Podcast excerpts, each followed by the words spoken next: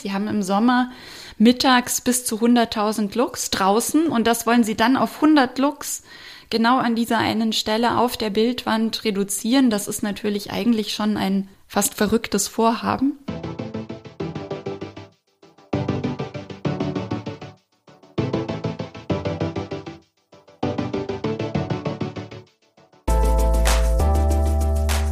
Hallo und herzlich willkommen zu einer weiteren Folge vom Restauratoren O-Ton, dem Podcast des Deutschen Restauratorenverbandes. Mein Name ist Gudrun von Schönebeck und für diese Folge bin ich zu einer interessanten und fachkundigen Gesprächspartnerin nach München gefahren. Heute treffe ich mich mit jemandem, für die die Worte Licht und Beleuchtung, Hell und Dunkel, Kunst und Tageslicht eine ganz besondere Bedeutung haben. Melanie Bauernfeind hat an der Technischen Universität München studiert, hat dort zunächst einen Abschluss als Diplom-Restauratorin gemacht und anschließend am Lehrstuhl für Bauklima und Bauphysik den Master of Science. 2016 promovierte sie an der TU München über präventive Konservierung und Museumsbau am Beispiel der Geschichte der alten Pinakothek. Inzwischen arbeitet sie seit fast zehn Jahren, wenn ich richtig gerechnet habe, am Dörner Institut als Spezialistin für präventive Konservierung. Liebe Frau Bauernfeind, vielen Dank, dass ich zu Ihnen nach München kommen durfte und herzlich willkommen in unserem Podcast. Danke für die Vorstellung und ich freue mich, dass ich mitmachen darf. Wir sind hier in München und Sie arbeiten am Dörner Institut. Das ist ja im Kunstareal München und ähm, gehört zu den bayerischen Gemäldesammlungen. Ähm, aber Sie können das viel besser erklären als ich. Können Sie kurz die Aufgaben des Dörner Institutes schildern und natürlich auch, was Sie da so machen? Gerne. Also das Dörner Institut ist Teil der bayerischen Staatsgemäldesammlungen und am Dörner Institut arbeiten zwischen 55 und 60 Mitarbeiter, die aus ganz unterschiedlichen Bereichen kommen. Es gibt eben eine naturwissenschaftliche Abteilung, eine Restaurierungsabteilung und eine Abteilung, die Museums- und Ausstellungstechnik heißt. Und eben die Mitarbeiter arbeiten eben in Zusammenarbeit mit den Kuratoren, mit den Registraren, um den Museumsbetrieb ähm, am Laufen zu halten. Dazu gehört der mhm. Aufbau und Abbau von Ausstellungen. Dazu gehören besondere Restaurierungs- und Konservierungsprojekte. Dazu gehören naturwissenschaftliche und kunsttechnologische Untersuchungen. Ähm, und all das ist unter einem Dach vereint. Ziemlich großes Team, ne? Mhm, mhm. Sehr großes mhm. Team. Und dann habe ich das richtig verstanden. Das ist sowohl äh, praktisch, Sie unterstützen also die Ausstellungen und was dazugehört, aber Sie forschen auch. Genau. Mhm. Also wir sind eben wirklich auch ein Forschungsinstitut, wo eben wirklich Forschungsprojekte beantragt und umgesetzt werden. Ähm, auch in Zusammenarbeit mit den, mit den Kunsthistorikern und Kuratoren. Da gibt es dann diverse, auch größere und kleinere Ausstellungen zu diesen Projekten. Es gibt aber auch so richtig den, den Ansatz der Grundlagenforschung. Also dass die mhm. naturwissenschaftliche Abteilung auch durchaus neue Untersuchungsmethoden weiterentwickelt, neue Fragestellungen, was Schädigungs- und Alterungsprozesse angeht, irgendwie vorantreibt. Ähm, die Restaurierungsabteilung forscht natürlich auch und versucht stetig Methoden, äh, Vorgehensweisen weiter zu verbessern. Und dann gibt es eben noch die Museums- und Ausstellungstechnik. Das sind dann wirklich die Leute, die die Kunst bewegen und das ganze Art Handling ähm, im Alltagsablauf organisieren und auch durchführen. Mhm. Und Sie sind Spezialistin für präventive Konservierung. Genau. Was machen Sie da? Ähm, alles und nichts. also präventive Konservierung ist ja ganz, ganz vielfältig und letzten Endes geht es ja in der präventiven Konservierung darum, Umgebungsbedingungen so zu optimieren, dass man Schäden an Kunstwerken möglichst auf ein Minimum reduziert, dass man den unaufhaltsamen Alterungsprozess ähm, zumindest verlangsamt und dass man irgendwie dafür sorgt, dass Kunstwerke eben unter möglichst idealen Bedingungen ausgestellt werden können oder eben auch aufbewahrt werden können. Wenn ich jetzt an den ganzen Bereich der Depots denke, mhm. wo eben ja ein Großteil der Sammlungen ja tatsächlich langfristig erhalten werden soll. Jetzt muss ich doch oder will auf den Anlass zu sprechen kommen, weshalb wir heute hier den äh, Podcast aufnehmen, weil gerade ganz druckfrisch, ich habe das gestern auf der Website des äh, VDR ähm, gesehen, ist es eingestellt, es gibt ein neues Heft, eine neue Ausgabe des Fachmagazins Beiträge zur Erhaltung von Kunst und Kulturgut das ja zweimal im Jahr im VDR, vom VDR herausgegeben wird. Und das aktuelle Heft ist ein monothematisches Heft. Ähm, das erste Mal überhaupt in der Geschichte dieses Fachmagazins beschäftigt man sich mit einem einzigen Thema und das ist das Thema Licht.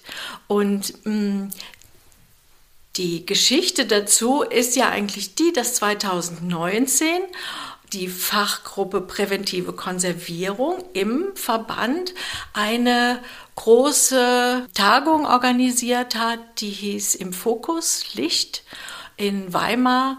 Und da ging es eben um das Licht. Und da waren haben natürlich viele Vorträge stattgefunden. Und einer war auch von Ihnen. Zum Teil sind halt diese Vorträge, sie haben jetzt Eingang gefunden in dieses Heft und ähm, das war so ein bisschen der oder der Anlass, warum wir uns ähm, heute hier treffen. Wenn wir in das Thema einsteigen, dann habe ich so mal bei mir nachgedacht. Ich gehe sehr viel in Ausstellungen, Museen und Galerien und habe dann so gemerkt, dass ich das Thema Licht eigentlich gar nicht so richtig wahrnehme.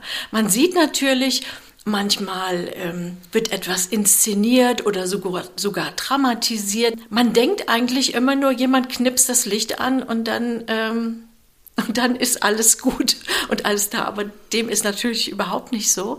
Und Sie haben das in Ihrem Beitrag, der in den Beiträgen erschienen ist, anhand der Museumsbeleuchtung in der alten Pinakothek, äh, finde ich wunderbar ähm, geschichtlich aufgeschlüsselt. Und dann wurde mir auch erstmal so klar, 1836 ist die alte Pinakothek von Leo von Klenze ähm, eröffnet worden. Damals war aber das elektrische Licht noch gar nicht erfunden worden. Das heißt, man hatte einen riesigen Museumsbau und ähm, man hatte aber nur das Tageslicht. Was hat man damals gemacht oder was war, äh, wie hat man gesagt, das, wie beleuchten wir das jetzt? Das große Problem, das Klenze hm, damals hatte, und er hat zusammen mit Georg von Dillis, der war damals Galerieinspektor, also der hat ähm, sozusagen den ganzen Sammlungsbestand der Wittelsbacher betreut. Ähm, und die beiden haben sehr eng bei der Planung der alten Pinakothek zusammengearbeitet. Und Anlass war, dass es eben ähm, im Hofgarten die sogenannte Hofgartengalerie gab, wo der Kunstbesitz ausgestellt wurde. Und sie sollten dann im Auftrag von König Ludwig eben die alte Pinakothek errichten.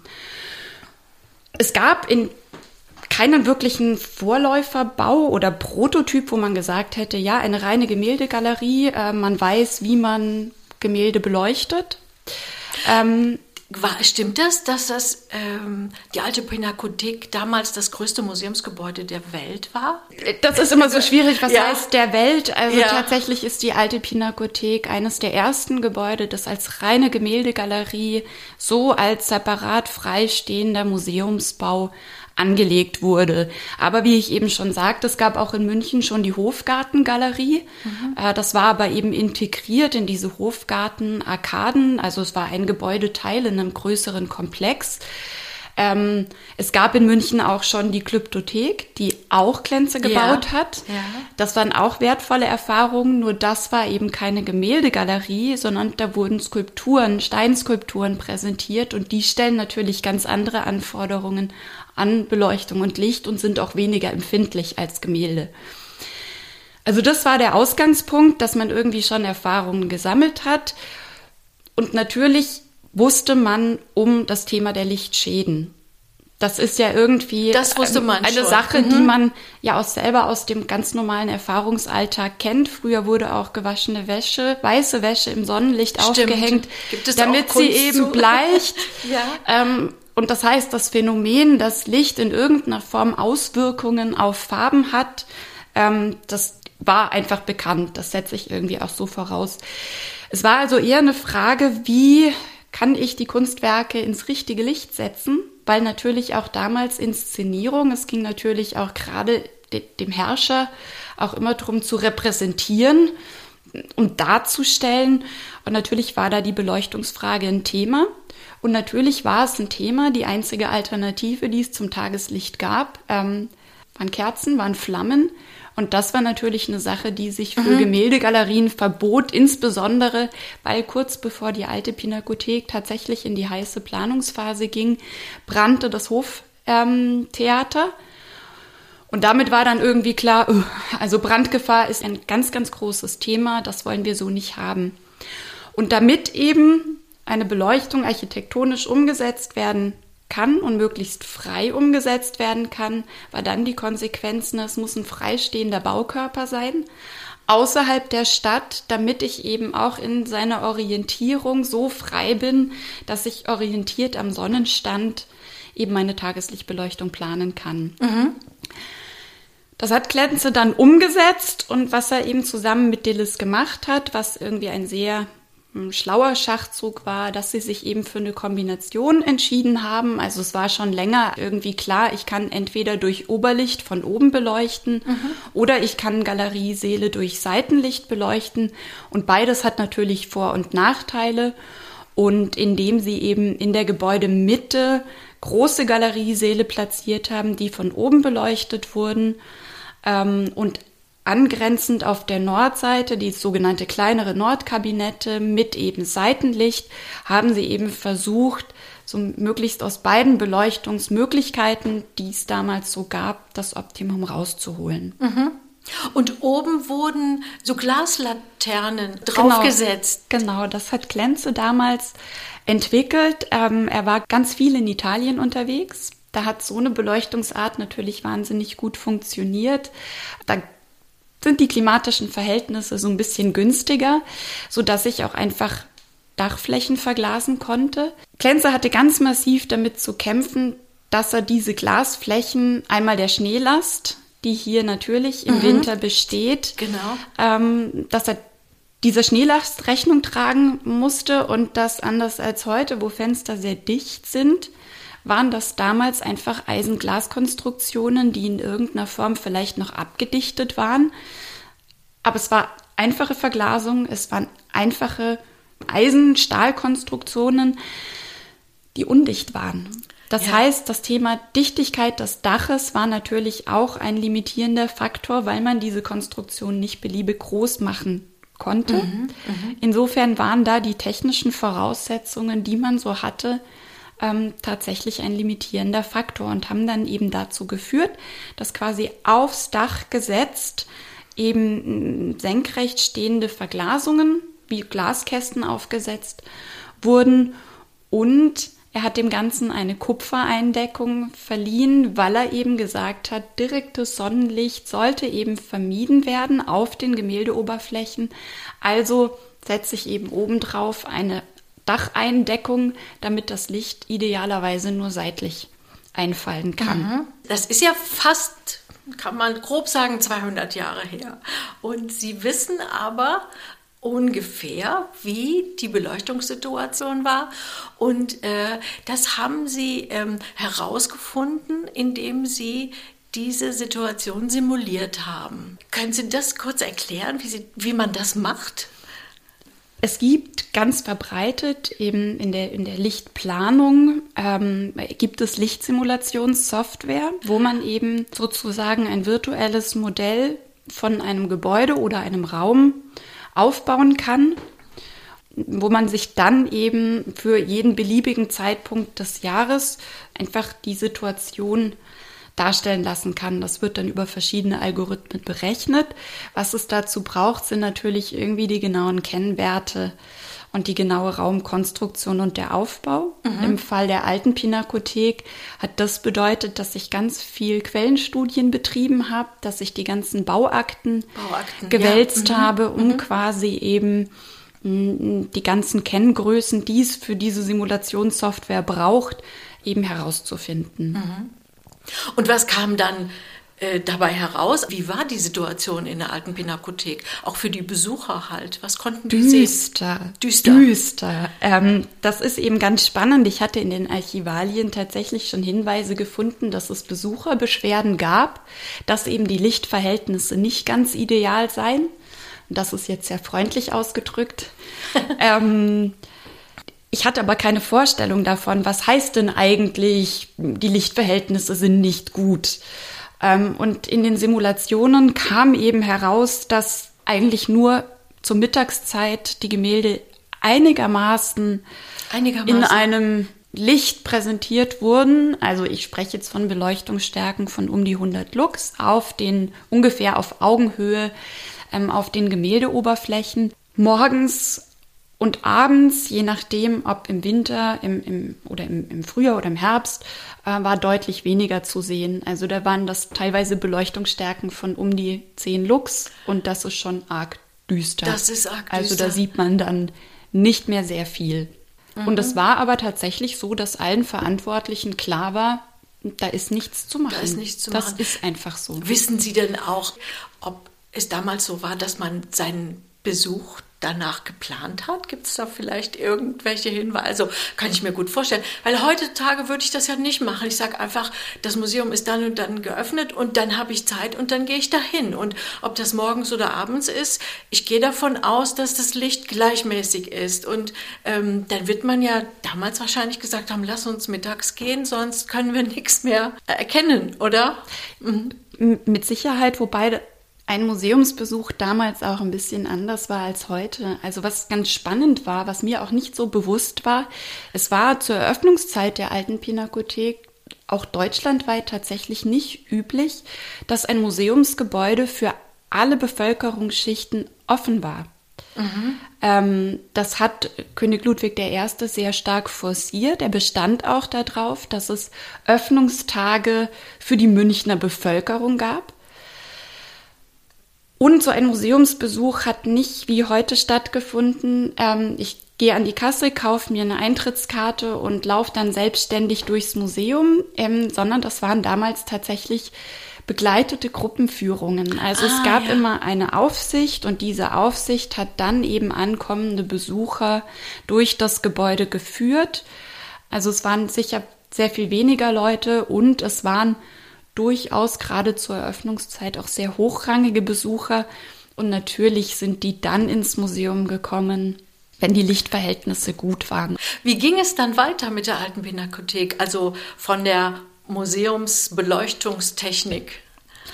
Naja, bis, bis zu den schweren Zerstörungen ähm, im Zweiten Weltkrieg ist, was das Licht anging, konnte eigentlich nichts mehr gemacht werden. Es gibt schon so kleinere Versuche. Zur Eröffnung hatte ähm, die komplette alte Pinakothek einen sehr dunklen Terrazzo-Steinfußboden. Der wurde im Laufe der Zeit im Zuge von anderen Umbaumaßnahmen, die das Klima betrafen, ähm, wurde der dann erneuert und in einen Holzfußboden umgewandelt. Da sieht man an den Lichtsimulationen, dass auch das Einfluss auf mhm. die ganze Raumwirkung hatte. Klar, die Reflexionseigenschaften des Bodens spielen da eine Rolle.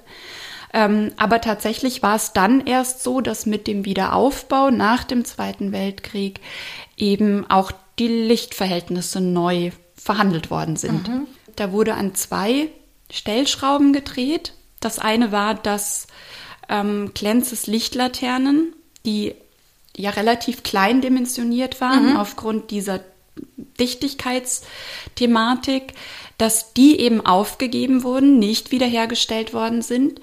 Und stattdessen wurden eben die Dachflächen sehr großflächig verglast und auch nicht mehr in Form dieser Lichtlaternen, sondern weil die Technik Fortschritte gemacht hat, weil es neue Glasherstellungsverfahren gab, aber auch neue Konstruktionen und Abdichtungsverfahren wurde eben ähm, der Dachverlauf einfach in Glas weiter mhm. ausgeführt, um es jetzt mal ganz leidenhaft zu erklären.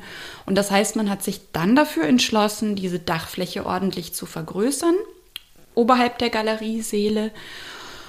Und der zweite Baustein war, dass eben zum ersten Mal eine Kunstlichtbeleuchtung in Form von Leuchtstoffröhren eingesetzt wurde. Leuchtstoffröhren. Mhm. Genau, und die wurden ähm, so wie es heute eigentlich auch noch ist, es sind ja umlaufend gibt es ja in der alten Pinakothek diese ähm, Gewölbezone und da sind, das ist eben abgetrennt mit einem Gesims und auf diesen Gesimsen wurden nach oben ausgerichtet die Leuchtstoffröhren platziert, sodass die, die man dann quasi, von unten nicht die sieht man kann. von unten mhm. nicht und die reflektieren, also die Gewölbezonen, die geschwungen sind, reflektieren das Licht dann in, in den Saal hinein und sollen so eben eine indirekte Beleuchtung sicherstellen. Mhm, mhm. Haben Sie das auch simuliert? Das habe ich auch simuliert. Das Tageslicht war tatsächlich auch in den Wintermonaten ähm, nicht ganz ausreichend und natürlich auch abends nicht. Also ich meine, ist ja auch kein Wunder, wenn es im Winter abends um 16 Uhr draußen dunkel wird, dunkel, genau. dann ist es dunkel. Also ja. dann nützt ja. auch eine größere Öffnungsfläche natürlich nichts mehr. Aber sie sind auch sehr viel ungleichmäßiger geworden, weil natürlich irgendwie die Jahreszeiten im Sommer, wo deutlich mehr Licht herrscht, wo die Sonne senkrecht steht, fällt natürlich deutlich mehr Licht in die Galerieseele ja. als im Winter, wo auch der Sonnenstand tiefer ist. Also insofern gab es, was das Tageslicht anging, natürlich einen sehr starken Einfluss der Jahreszeiten. Mhm. Und da war eben dieser Baustein der Kunstlichtbeleuchtung natürlich ideal, weil damit unabhängig von Tages- und Jahreszeit durch die Zuschaltung des Kunstlichts einfach gleichmäßige, was heißt gleichmäßige, aber ausreichende Lichtverhältnisse Ausreichend. geschaffen mhm. werden konnten. Mhm. Wie ist es denn, wenn ich äh, die Decke oder das Dach verglast habe, dann kommt mit dem Licht ja auch die Wärme. Das heißt, man holt sich ein anderes Problem mit rein oder wie kann man das sagen? Genau, man holt sich ein anderes Problem rein, nämlich ähm, thermische Einträge, also Wärmelasten die man sich im Übrigen damals durch die Leuchtstoffröhren, also das war auch nicht LED-Technik, die eine geringe Wärmeabgabe ja. hat, sondern das war eine immense Anzahl an Leuchtstoffröhren mit entsprechender Wärmeabgabe. Also man hat sich da etliche tausend Watt Wärmeleistung ins Gebäude reingeholt. Und in diesem Dachraum sind natürlich durch die Sonneneinstrahlung, aber auch durch Wärme, die nach oben steigt aus dem Galeriesaal, ja sind da Temperaturen von bis zu 60 Grad entstanden. Ah, ja, ja. Das hat natürlich die Konsequenz fürs Klima. Steigende Temperaturen bedeuten sinkende relative Feuchte. Aber es hatte natürlich auch Auswirkungen auf die Baumaterialien, die sich natürlich auch bei Wärme ausdehnen und genau. wenn sie kälter werden, zusammenziehen. Also das hatte tatsächlich vielerlei Konsequenzen. Ähm, und es hatte auch die Konsequenz, dass die ersten Lichtschäden tatsächlich beobachtet worden sind. Was davor, zu Zeiten, wo zu wenig Licht herrschte, eher weniger das Thema mhm. war. Wurden die dokumentiert damals, diese ersten Schäden? Die wurden tatsächlich dokumentiert. Das muss man überhaupt sagen, dass das sehr spannend ist, weil in der Geschichte der alten Pinakothek häufig, also auch was das Klima anging, ähm, sehr systematische Messungen durchgeführt worden sind, auch schon ganz früh, also auch schon Ende des 19. Jahrhunderts. Also Klimamessungen, Lichtmessungen kamen dann erst natürlich ins Spiel nach dem Wiederaufbau in den 60er, 70er Jahren, dass man eben auch versucht hat, ähm, das Ganze wiederum in Einklang zu bringen mit den beobachteten Schäden. Also, dass man sich schon Gedanken darüber gemacht hat, was messe ich da eigentlich, welchen Schaden beobachte ich und wie könnte das alles irgendwie zusammenhängen. Und was war dann der nächste Schritt in der Pinakothek, was die Beleuchtung angeht? Es gab dann in den 90er Jahren ja diese große Generalsanierung. Ja. Und da hat man eben versucht, auch diese ganze Beleuchtungsfrage irgendwie nochmal ein bisschen anders zu behandeln. Ähm, es war klar, dass diese Nachkriegsrekonstruktion oder der Wiederaufbau von Dölgast so in seiner Form beibehalten werden sollte. Aber man hat dann gesagt, wir müssen dann, wenn draußen zu viel Tageslicht ist, eine Möglichkeit haben, das Tageslicht zu reduzieren. Mhm. Und dazu wurde dann innen ein innenliegender Sonnenschutz in den Dachraum integriert. Mhm. Die Leuchtstoffröhren blieben weiter in den Galeriesälen. Es wurde dann aber auch eine Vollklimaanlage eingebaut. Das war dann die Konsequenz, dass man eben gesagt hat, na Moment, jetzt müssen wir irgendwie schauen, dass wir diese Wärmelasten, die entstehen, abführen. Das wurde so umgesetzt und dann hat man festgestellt, diese Verdunklung, Verschattungsanlage funktioniert so nicht. Und die wurde leider schon relativ kurz nach der Eröffnung, nach der Generalsanierung außer Betrieb gesetzt weil diese textilen Bespannungen, das sind eben unglaublich große Stoffbahnen gewesen, die mit Motoren gesteuert hätten fahren sollen. Und das war eine Konstruktion, die einfach so störanfällig war und vielleicht auch eine Fehlkonstruktion war, so dass die kurz nach der Wiedereröffnung, nach der Generalsanierung tatsächlich außer Betrieb genommen ah. wurde. Und dann war aber irgendwie auch klar, wir können aber nicht keinen Sonnenschutz haben und dann wurde eben diese Staubdeckenverglasung mit Stoffbahnen abgedeckt, sodass man eben gesagt hat, na, da kommt schon noch ein bisschen Licht durch. Ah. Aber wir gehen jetzt den anderen Weg. Wir haben gelernt, dass massive Schäden entstehen. Wir haben auch jetzt eine Kunstlichtbeleuchtung, die sehr gut funktioniert, wo wir ausreichend Licht haben. Und damit hatte man eigentlich aus der Not geboren die alte Pinakothek in so ein überwiegendes Kunstlichtmuseum verwandelt. Weil dann natürlich, außer in den Kabinetten, die nach wie vor die Fenster hatten. Mhm. Aber in den großen Oberlichtsälen war tatsächlich vom Tageslicht nicht mehr viel übrig geblieben. Und das ist auch die Situation heute? Nein, Nein. zum Glück nicht. Ah, okay. zum Glück stehen ja dann doch immer wieder Sanierungen an und es gab eben dann ähm, 2008, 2009 wurde in der alten Pinakothek ein Mustersaal saniert, wo man dann erstmal Versuche starten wollte, ähm, wie können wir mit der Beleuchtungsfrage anders umgehen. Da wurden dann, das habe ich auch in meiner Arbeit dann eben simuliert, da wurden dann die Leuchtstoffröhren auch von dem Dachraum heraus, also von, von, von dem Galeriesaal heraus in den Dachraum verlegt, weil die Idee war, dass man eben sagte, na ja, wenn wir schon Klenzes Lichtlaternen nicht mehr rekonstruieren können, dann versuchen wir doch diese Tageslichtbeleuchtung nur von oben irgendwie wieder zu rekonstruieren. Und dazu wurden dann eben aber auch Leuchtstoffröhren, weil tatsächlich für die Form der Beleuchtung, wie sie da geplant wurde, ähm, sich LED-Leuchtstoffröhren zum damaligen Zeitpunkt als nicht energieeffizient erwiesen. Ah. Und dann wurden eben wieder Leuchtstoffröhren verbaut. Es wurde dann eben ein Test durchgeführt, dass es ausreichend Licht ist. Und das Zweite, was verändert wurde, dass man eben dieses Thema der Verschattung neu angegangen ist und dann in den Dachraum unterhalb dieser Dachverglasung ein Lamellensystem eingebaut hat. Mhm. Das quasi Metalllamellen sind, die in, die sich unterhalb der, äh, der Verglasungsebene befinden und die dann über Motoren gesteuert eben in verschiedene Positionen fahren können und damit eben entweder komplett geschlossen oder eben in verschiedenen Positionen mhm. einen unterschiedlichen Anteil an Licht reinlassen können. Und das Ganze dann ausgehend von Lichtsensoren, die sich im Galeriesaal befinden und die dann quasi abhängig von Sollwerten eben diesen Stand der Lamellen lenken und die Leuchtstoffröhren, also das Kunstlicht, das tatsächlich dann nur bei Bedarf zugeschaltet wird, wenn das Tageslicht nicht ausreichend ist. Mhm. Genau. Jetzt habe ich in Erinnerung, dass Sie von diesen Lamellen, die gesteuert werden, auch schreiben, dass es da Probleme gibt mit den, nicht mit den Motoren, sondern ähm, wie die sich wann öffnen oder schließen. Und es gibt bestimmte Wartezeiten sozusagen, damit der Motor nicht den ganzen Tag, so habe ich das verstanden, fährt nur auf und zu und auf und zu und dann kommt eine Wolke und dann geht es wieder auf und dann ist die weg und dann geht es wieder zu und so weiter. Und das ist tatsächlich das, was hochkomplex ist bei der Lichtplanung. Ich kenne noch kein Beispiel, wo das so gelöst worden wäre, vollautomatisiert geregelt, dass man sagt, das funktioniert wunderbar und prima. Das Schwierige ist, sie haben natürlich wahnsinnig große Dachflächen und da spreche ich jetzt nicht nur für die alte Pinakothek im Museum Brandhorst, das ist ähnlich. Da mhm. sitzt auch das Lamellensystem unter der Dachverglasung. Und wenn Sie so ein bewegliches System haben und ganz viele Motoren haben, dann haben solche Motoren natürlich auch eine begrenzte Lebensdauer, abhängig davon, wie oft sie fahren.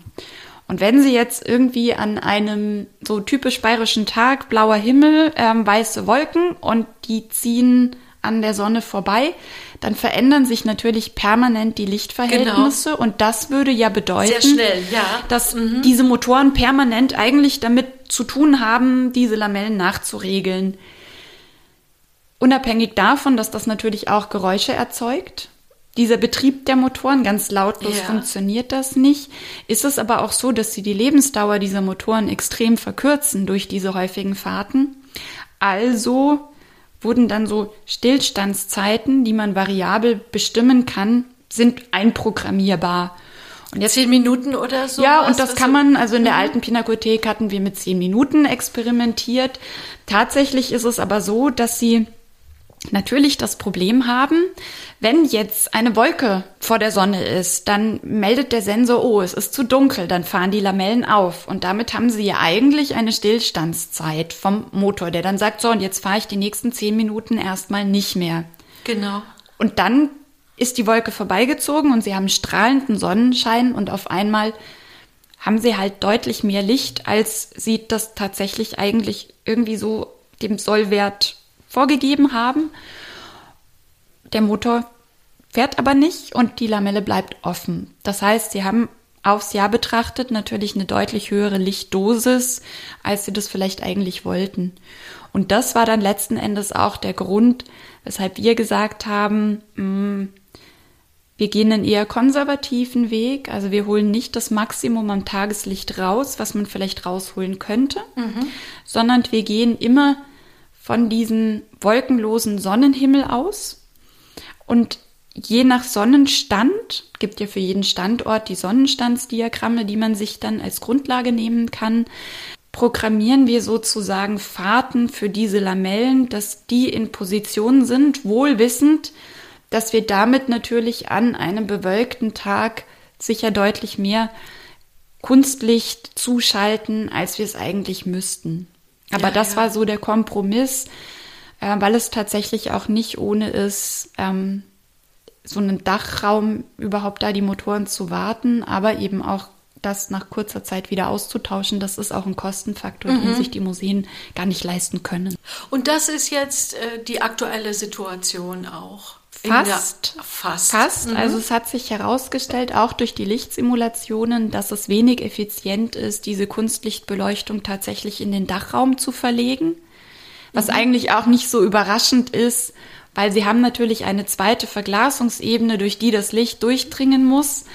Ähm, und insofern war dann irgendwie die Entscheidung, doch wieder auf das Dölgast-Konzept zurückzugehen und zu sagen, wir legen die Kunstlichtbeleuchtung tatsächlich wieder auf diese ähm, Gesimse innerhalb der Galerieseele. Mit dem Unterschied, dass die jetzt im Vergleich zu Dölgast ist, sind diese Leuchtstoffröhren auch dimmbar. Das heißt, man kann sehr gut ähm, einfach die Zuschaltung des Kunstlichts einstellen. Und es wurde natürlich eine andere Verglasung gewählt als damals bei Dölgast, sodass wir eigentlich jetzt einen sehr schönen und guten Kompromiss gefunden haben, ähm, um Tageslicht wieder im Museum zu haben, aber um auch unabhängig von Tages- und Jahreszeit einfach auch die Öffnung des Museums zu gewährleisten. Ja, ich glaube, an dem, was Sie bisher erzählt haben, sieht man schon ganz gut, wie komplex diese ganze Sache eigentlich ist.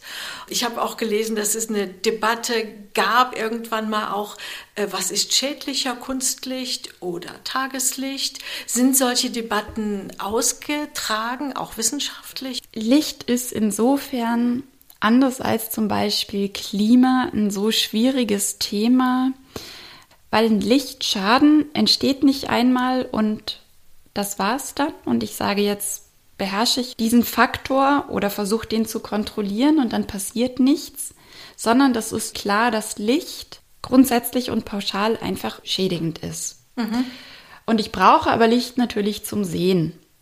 Also ich will die Werke ja auch ausstellen und wenn ich sie ausstelle, dann auch irgendwie in einem Licht, also zumindest meine Meinung, dass der Besucher was erkennen kann. Sonst ist eigentlich jede Form der, der Beleuchtung oder Belichtung eigentlich zu viel. Das große Problem ist, dass wir aber das Lichtschäden mh, kumulativ verlaufen. Mhm. Also das nimmt seinen Anfang, dann trifft Licht auf das Werk, dann entsteht schon mal eine gewisse, ein gewisser Mechanismus, dann ist es wieder im Depot, dann wird es wieder rausgeholt, ausgestellt, bekommt wieder eine Lichtdosis ab, verändert sich. Ähm, wenn wir jetzt mit Untersuchungen anfangen, fangen wir natürlich mit schon gealterten Materialien an, die ja schon eine bestimmte Vorschädigung haben oder nicht haben. Ähm, und die nicht nur vom Faktor Licht beeinflusst sind. Mhm. Also eben Klima hat Einfluss, Schadstoffe haben Einfluss.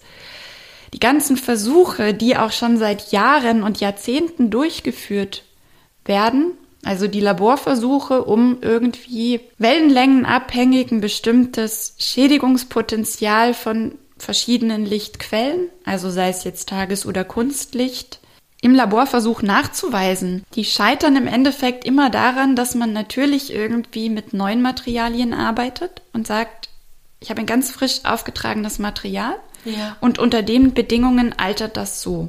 Jetzt habe ich aber auch bei, ich habe ja nicht ein Material, ich habe ja komplexe Malschichtaufbauten. Mhm. Ich habe da wieder Wechselwirkungen. Ich habe einen Firnis, der oben drauf liegt, der einen bestimmten Alterungszustand hat oder nicht hat. Und das heißt, das macht es so schwer, tatsächlich diese Lichtschäden, die ja nicht nur optische Schäden sind im Sinne von Ausbleichen, sondern durch Licht, das ist ja Energie, die auftrifft, werden bestimmte chemische Prozesse irgendwie angeregt, in Gang gesetzt. Also es macht es echt schwer, das auf einen Zahlenwert zu bringen. Mhm, Und mhm. das, glaube ich, ist, ist auch der Punkt, weshalb hm, auch innerhalb der Fachwelt so kontrovers diskutiert wird, weil man sich auf unterschiedliche Standpunkte stellen kann. Man mhm. kann natürlich eher den Besucherstandpunkt vertreten und kann sagen, ausreichend Licht oder den Kuratorenstandpunkt, der sagt, ich möchte es aber in Szene setzen. Die Farben leuchten viel mehr, wenn da mehr Licht ist. Und man kann natürlich auch diesen bewahrenden Ansatz verstehen, zu sagen, lasst es doch am liebsten ganz im Dunkeln. Ja. Und ich glaube, was ich beobachte, dass es schon immer mehr jetzt dazu übergeht, dass eben nicht von diesem einen Sollwert gesprochen wird, also diese klassischen Kategorien, dass man sagt, für empfindliche Materialien 50 Lux, für ein Grenzwert. So, genau, mhm. dann, dann hat man zwischen 100 und 150 Lux und weniger empfindliche Materialien, die kann man auch irgendwie bei 300 Lux ausstellen, sondern ich glaube, man geht jetzt immer mehr dazu über, dass man eben sagt, oh, wir müssen flexibler auch auf diesen, dieses, diese wechselnden Lichtverhältnisse durch Tageslicht reagieren. Ähm, Sie können natürlich einen starren Grenzwert von 100 Lux mit Tageslicht kaum konstant halten, ja, weil Tageslicht ja. variiert. Sie haben im Sommer mittags bis zu 100.000 Lux draußen und das wollen sie dann auf 100 Lux genau an dieser einen Stelle auf der Bildwand reduzieren. Das ist natürlich eigentlich schon ein fast verrücktes Vorhaben. Mhm. Und insofern setzt sich diese Dosisbetrachtung immer mehr durch, dass man eben sagt, man hat eine bestimmte Jahreslichtdosis, Jahreslichtdosis also eine mhm. Beleuchtungsstärke, die in einem bestimmten Zeitraum auf dieses Werk treffen darf wohl wissend, dass natürlich die Alterung voranschreitet. Ja, ja. Und das ja. ist aber auch eben ein Punkt, wo wir verstärkt auch mit unseren Kuratoren diskutieren und eben sagen, ja, das ist ein Alterungsprozess, der ist nicht aufzuhalten. Mm, wir wissen, wenn wir es ausstellen, das ist gerade bei empfindlichen Materialien, auch bei, also bei Grafik, Fotografie ist das ein ganz großes Thema, dass wir mit denen drüber diskutieren und sagen, wir können das ausstellen. Das bedeutet aber, dass wir die Lebenszeit, ja. sage ich jetzt mal vereinfachend, reduzieren und wir müssen uns genau überlegen, was wir tun, weil wir haben schon den Auftrag, das auch in die Zukunft zu transportieren und es auch künftigen Generationen ermö zu ermöglichen, die Werke zu sehen.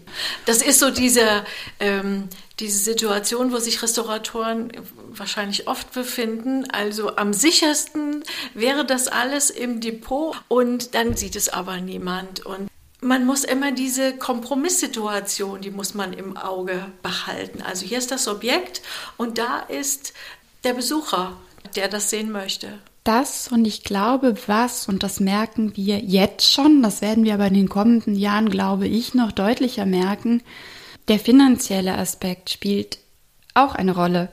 Und wenn ich mir jetzt überlege, dass Werke in den Depots aufbewahrt sind, die nicht der Öffentlichkeit gezeigt werden, dann werden sie vergessen. Mhm. Und irgendwann wird die Frage gestellt werden, wozu betreiben wir denn diesen immensen Aufwand? Das sind ja unglaubliche Kosten, die genau. da generiert werden und die die Gesellschaft trägt. Und wenn die Gesellschaft aber die Werke, für die sie ja den Unterhalt finanziert, nicht sehen kann, wird irgendwann die Frage gestellt werden, mhm. wozu geben wir das Geld aus? Und dann, glaube ich, werden wir auch ein ganz großes Problem haben, Dinge zu erhalten. Also dann haben wir die materielle Substanz vielleicht erhalten, eine gewisse Zeit, bis irgendwann alle Anlagen abgeschalten werden, bis irgendwie keiner mehr Geld ausgeben will ja. für Depots. Also das ist ja jetzt schon schwierig, weil eben in den Depots, weil die Werke ja nicht sichtbar sind, weil Depots meistens nicht so attraktive Gebäude sind, weil sie unsichtbar sind. Und dann haben wir eigentlich unseren Erhaltungsauftrag oder Bewahrungsauftrag auch nicht erfüllt. Insofern ja. glaube ich, müssen wir da auch, also das muss man auch immer im Hinterkopf behalten, mhm. wenn man sich für Bewahrung und Erhalt stark machen möchte. Mhm. Zum Schluss wollte ich noch kurz auf das Thema eben präventive Konservierung zu sprechen kommen. Und da gibt es doch äh, diesen Satz, äh, There's no glory in prevention. Für den Schäden, die nicht passieren, gibt es eigentlich keinen, keine ruhmreiche Belobigung oder wie auch immer. Wie, wie ist das für Sie als präventive äh, Konservatorin oder Restauratorin? Ähm, oder ist das gar kein Thema eigentlich? Nee, es ist tatsächlich überhaupt kein Thema, weil mir die Arbeit einfach so viel Spaß macht, weil ich die Sache an sich, präventive Konservierung ist so vielfältig und das, das geht mit ganz großen Dingen los, wie Museumsgebäude sanieren, ähm, da in der Sanierungsplanung oder in der Neubauplanung mit involviert zu sein, bis hin zu Depotplanungen also mhm. wo man wirklich ganz, ganz innovativ und, und groß denken kann, bis hin zu ganz kleinen Maßnahmen. Also ich bin manchmal ganz glücklich, wenn ich es irgendwie schaffe, die Situation in den Depots zu verbessern. Einfach nur, dass wir zum Beispiel Schmutzfangmatten aus der Reinraumtechnik vor unsere Depottüren legen und ähm, es deutlich wird, wie viel Spuren mhm. man, man, eigentlich sieht und ähm, dass man es geschafft hat, durch so eine kleine Maßnahme, die auch nicht viel kostet, irgendwie den Schmutzeintrag in die Depots zu reduzieren. Und das ist eigentlich das, was mich, was mich antreibt. Also dieses Fachgebiet ist so, so vielfältig und letzten Endes macht das Spaß. Und Aha. Wunderbar. Es ist ja ein junges Fachgebiet im, im Bereich der Geschichte der Restaurierung, aber es wird immer wichtiger eigentlich. Naja, das ist ganz interessant, weil es heißt immer, das ist ein junges Fachgebiet. Und wir tun so ein bisschen so, als wäre die präventive Konservierung in den 90er, 2000er Jahren erfunden worden. Da wurde es erstmals dann so genannt. Da hat man dem Ganzen einen Namen gegeben, aber letzten Endes jede Sammlungspflege ist eine Maßnahme der präventiven Konservierung. Wenn ich jetzt zurückdenke an, an Klenze und Dillis, Dillis hat im Vorfeld dieser Planungen für die alte Pinakothek ähm, seine sogenannten Prämemoria aufgestellt. Und das waren Kriterien, die seiner Ansicht nach erfüllt werden müssten, damit ein Museumsgebäude funktioniert. Da waren Sachen wie Klimapufferzonen, da waren Sachen wie wir müssen die Beleuchtungsstärke berücksichtigen, da waren Sachen wie die alte Pinakothek muss vor die Stadttore, weil hier innerhalb der Stadt wird durch die Pferdekutschen so viel Staub aufgewirbelt, dass das wenig zuträglich für unsere Gemälde ist. Das sind jetzt nur ein paar Beispiele. Also der hat Dinge genannt, die eindeutig präventive Konservierung sind. Ja. Es wurde halt nie so genannt. Ja. Und insofern tut es, glaube ich, manchmal gut, den Blick in die Vergangenheit zu werfen und zu sagen, ja, manchmal kann präventive Konservierung auch ganz einfach sein. Das müssen nicht immer komplizierteste Klima- und Lichtsimulationen sein. Das mhm. gehört auch dazu. Das muss nicht immer die komplizierteste Messtechnik sein. Manchmal ist es auch gesunder Menschenverstand. Also ich glaube auch, es, es ist gut, dass sich dass sich Restauratoren auf die präventive Konservierung spezialisieren. Es gibt da ganz viel Forschungsbedarf und es gibt ganz viele spannende Spezialthemen. Mm, trotzdem wird präventive Konservierung auch im Alltag jedes Restaurators fester Bestandteil sein, weil er ausgehend vom Werk natürlich versucht, die Bedingungen zu optimieren, genau. dass die Werke erhalten bleiben. Und auch unsere Museums- und Ausstellungstechnik, die machen natürlich, wenn sie Kunstwerke bewegen, wenn sie die hängen, äh, wenn sie die für eine Ausleihe vorbereiten und in Kisten verpacken, auch die machen präventive Konservierung, weil sie natürlich irgendwie versuchen, das Ganze so zu machen, dass die Werke bewahrt werden. Das war ein wunderbares Plädoyer für die präventive Konservierung und ich bedanke mich ganz, ganz herzlich für das Gespräch und dass ich hier sein durfte. Gerne. Ich freue mich, dass wir über das Thema sprechen konnten. Prima. Die Links zur alten Pinakothek, zum Dörner Institut und auch zu unserem Fachmagazin Beiträge zur Erhaltung von Kunst und Kulturgut findet ihr in den Show Notes. Uns findet ihr auf restauratoren.de, im Restauratorenblog und in den Social Media. Vielen Dank fürs Zuhören und bis zum nächsten Mal im Restauratoren-O-Ton.